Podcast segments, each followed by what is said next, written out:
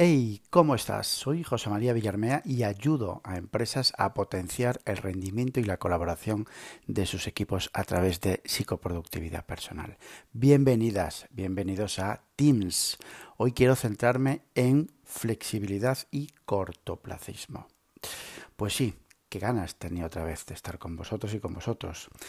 Lo primero, y antes de nada, recordaros que el próximo martes, día 14 de, julio, de 6 a 8, eh, sacamos adelante la masterclass online Cómo organizar toda tu vida con Trello. Efectivamente, cuatro tableros, veremos cuatro tableros clave y tips de oro para organizar eso, ni más ni menos, en serio, toda tu vida en Trello.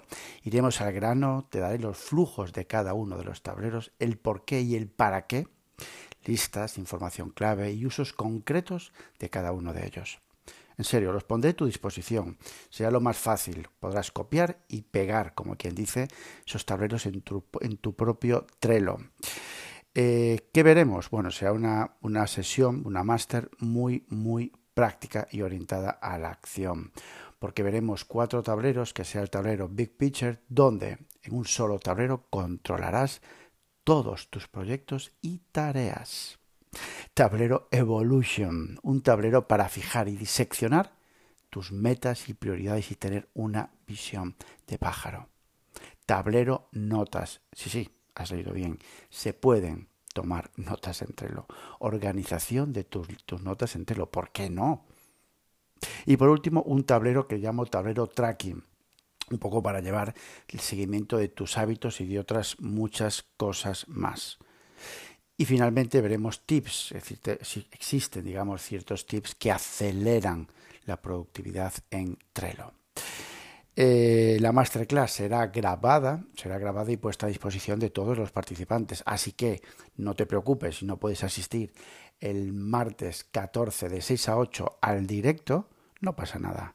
La pondremos a tu disposición en la intranet JM Villarmea y podrás verla, revisarla, estudiarla con calma cuando tú quieras. Y no solo eso, sino que vas a tener 15 días por mi parte de ayuda para la implementación. Así que, bueno, pues ahí tienes toda la información en la web. Según entras en la web, arriba en el menú pone Masterclass Trello. Entra y verás. Así que nada, vamos con el tema de hoy. Joder, cómo me encanta, flexibilidad y cortoplacismo. Esto surgió a través de, una entrevista que me hizo ayer, eh, bueno, me hizo Miguel Ángel. Pronto tendréis noticias. Eh, se sale en, septiembre en un evento, en un macro evento online. Y estuve encantado y lo pasamos, la verdad, que genial, ¿no? Y quería retomar un poco el tema de la flexibilidad y el cortoplacismo en cuanto a equipos de personas. Os pongo en contexto. Aquellos que me seguís, aquellos que me, conocéis un poco más, sabéis el amor que tengo, que mantengo desde hace ya, joder, pues 39 años. Eh, con las artes marciales. He hecho karate muchísimos años, muchísimos años. Tai chi también, pues casi llevo, casi no, 20 años. Y he probado también, o hemos adaptado, digamos, ciertas partes del, del aikido cuando, cuando hacía karate superior, ¿no? Y es sorprendente porque con los años también te vas dando cuenta y vas entendiendo realmente las, las, artes marciales, ¿no? Y la esencia, la esencia de muchas de ellas es la adaptación, es la mimetización. Al contrario, del que piensan, de lo que piensan muchos, la, las artes marciales no es un choque entre fuerzas para nada. Cuando sales y cuando sales a combatir, cuando sales a hacer combate, eh, prima la fluidez. Sí, sí, aunque parezca un poco llamativo, te hablo de niveles ya eh, altos, ¿vale? Niveles altos. Eh, es como un choque, siempre me gustó asimilarlo a un choque entre olas, ¿vale? Que sí, que hay choque, pero esa adaptabilidad, esa liquidez, esa, esa, flexibilidad con la que se adapta esa liquidez es brutal. Quedaos con, esta, con, este, con este concepto de liquidez. ¿Vale? de esa flexibilidad, de esa elasticidad. Y salíamos con esa idea al tatami, con la idea de, y nos entrenaban, de la flexibilidad. Estudia a tu contrario y adáptate a él o a ella. Hoy, hoy o, ayer también, la flexibilidad en los equipos de trabajo y en las personas es vital, vital. Esa liquidez que tenemos que mantener en cuanto a líquido, en cuanto a ser líquido, es vital. ¿Por qué? Porque todo cambia. Pero ya no solo porque todo cambia, porque con esa flexibilidad, con esa adaptación, con esa integración cuando sales al campo de juego el lunes por la mañana y sabes que integras que vas a tener urgencias, vas a tener imprevistos. Claro. O sea, tú no puedes planificar una semana y, y, bloquearla por completo. No, tú no puedes hacerte tus sueños semanales diciendo, bueno, esto es lo que tengo que hacer toda la semana. Sí, lo puedes hacer, pero siempre con la mente flexible. Siempre sabiendo que la magia, tu magia, está en la habilidad de la adaptación. Y digo habilidad porque es una auténtica habilidad y es auténtica magia. Un camaleón cuando se adapta a ese ambiente. ¿Lo visualizas? Pues esa es la idea que intento siempre culturalizar con los equipos de trabajo. Integrar la flexibilidad, integrar la adaptación a lo que pueda suceder. La mente, repito, no puede rechazar, sino adaptar, revisar y replanificar aquello con lo que no contaba. Y sí, hablo de esas urgencias y hablo de esos imprevistos. ¿Qué sucede normalmente? Pues eso, que tú tienes tu hoja de ruta semanal y coño, pues lo que pasa, es decir, que entran urgencias que no esperabas, urgencias de verdad, em, entran imprevistos y lo primero que hacemos es un rechazo. Como rechazo, si nuestra magia está en adaptabilidad. ¿Cuántos años, miles de años llevamos adaptándonos a los entornos? Pues eso, tendremos que mutar nuestra manera de pensar para adaptarnos ya no a los nuevos tiempos, porque esto ya viene de muy lejos, pero sí, sí, y quedaos con esta palabra, culturalizar la flexibilidad en los equipos de trabajo. ¿Sabes? Es un aprendizaje, claro que es un aprendizaje, pero sobre todo es una habilidad. Y no te imaginas lo potente que puede ser tener unas mentes flexibles. El que tú ya cuentes con esa flexibilidad, con esa adaptación.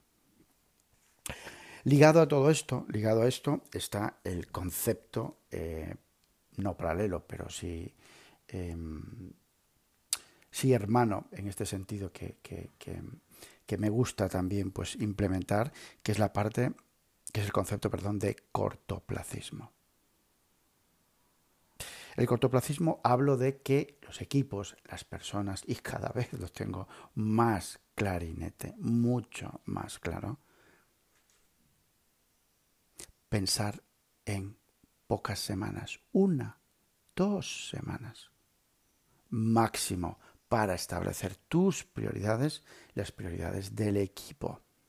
Siempre fijaos con esa mente de adaptabilidad, con esa mente de flexibilidad, tú fijas tus prioridades en lo que quieres avanzar ese ciclo, una, dos semanas.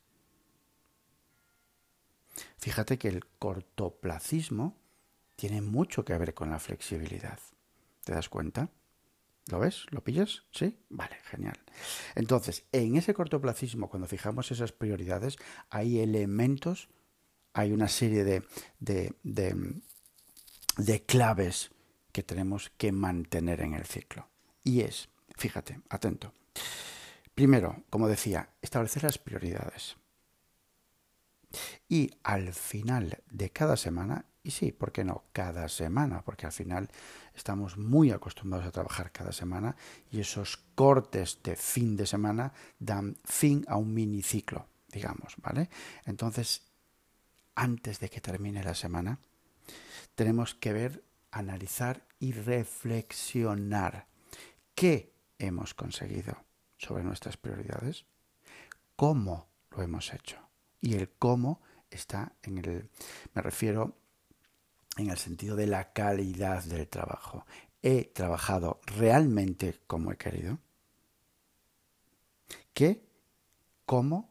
Y establecer siempre el punto de mejora del 0,5%. Sí, sí, 0,5%, quédate con el concepto de una micro, micro mejora de cara al siguiente ciclo o de cara a la siguiente semana.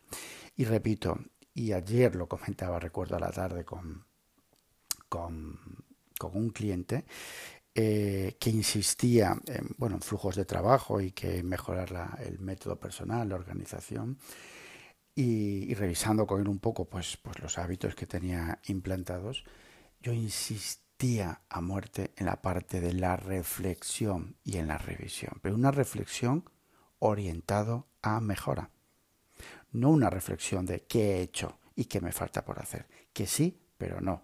Quiero más. Y ese más lo quiero siempre pensando en una micro mejora, una mejora del 0,5%. Así que, eh, como os decía, eh, flexibilidad y cortoplacismo creo que ya no es negociable. Creo que ya ha llegado el momento de verdad y sobre todo a través de esta, de esta pedazo de pandemia que hemos sufrido todo, ahí lo tienes. ¿Cómo nos hemos adaptado todos en 0,2? ¿Sí o no? Piénsalo bien. ¿Cuántas miles de empresas, cuántos millones de personas se han tenido que adaptar a una nueva forma de vivir y de trabajar? Sí, sí, de vivir y de trabajar de un día para otro. ¿Sabes qué ha cambiado ahí? El que no quedan más narices. ¿Qué ha cambiado ahí? Tu mentalidad, la mentalidad.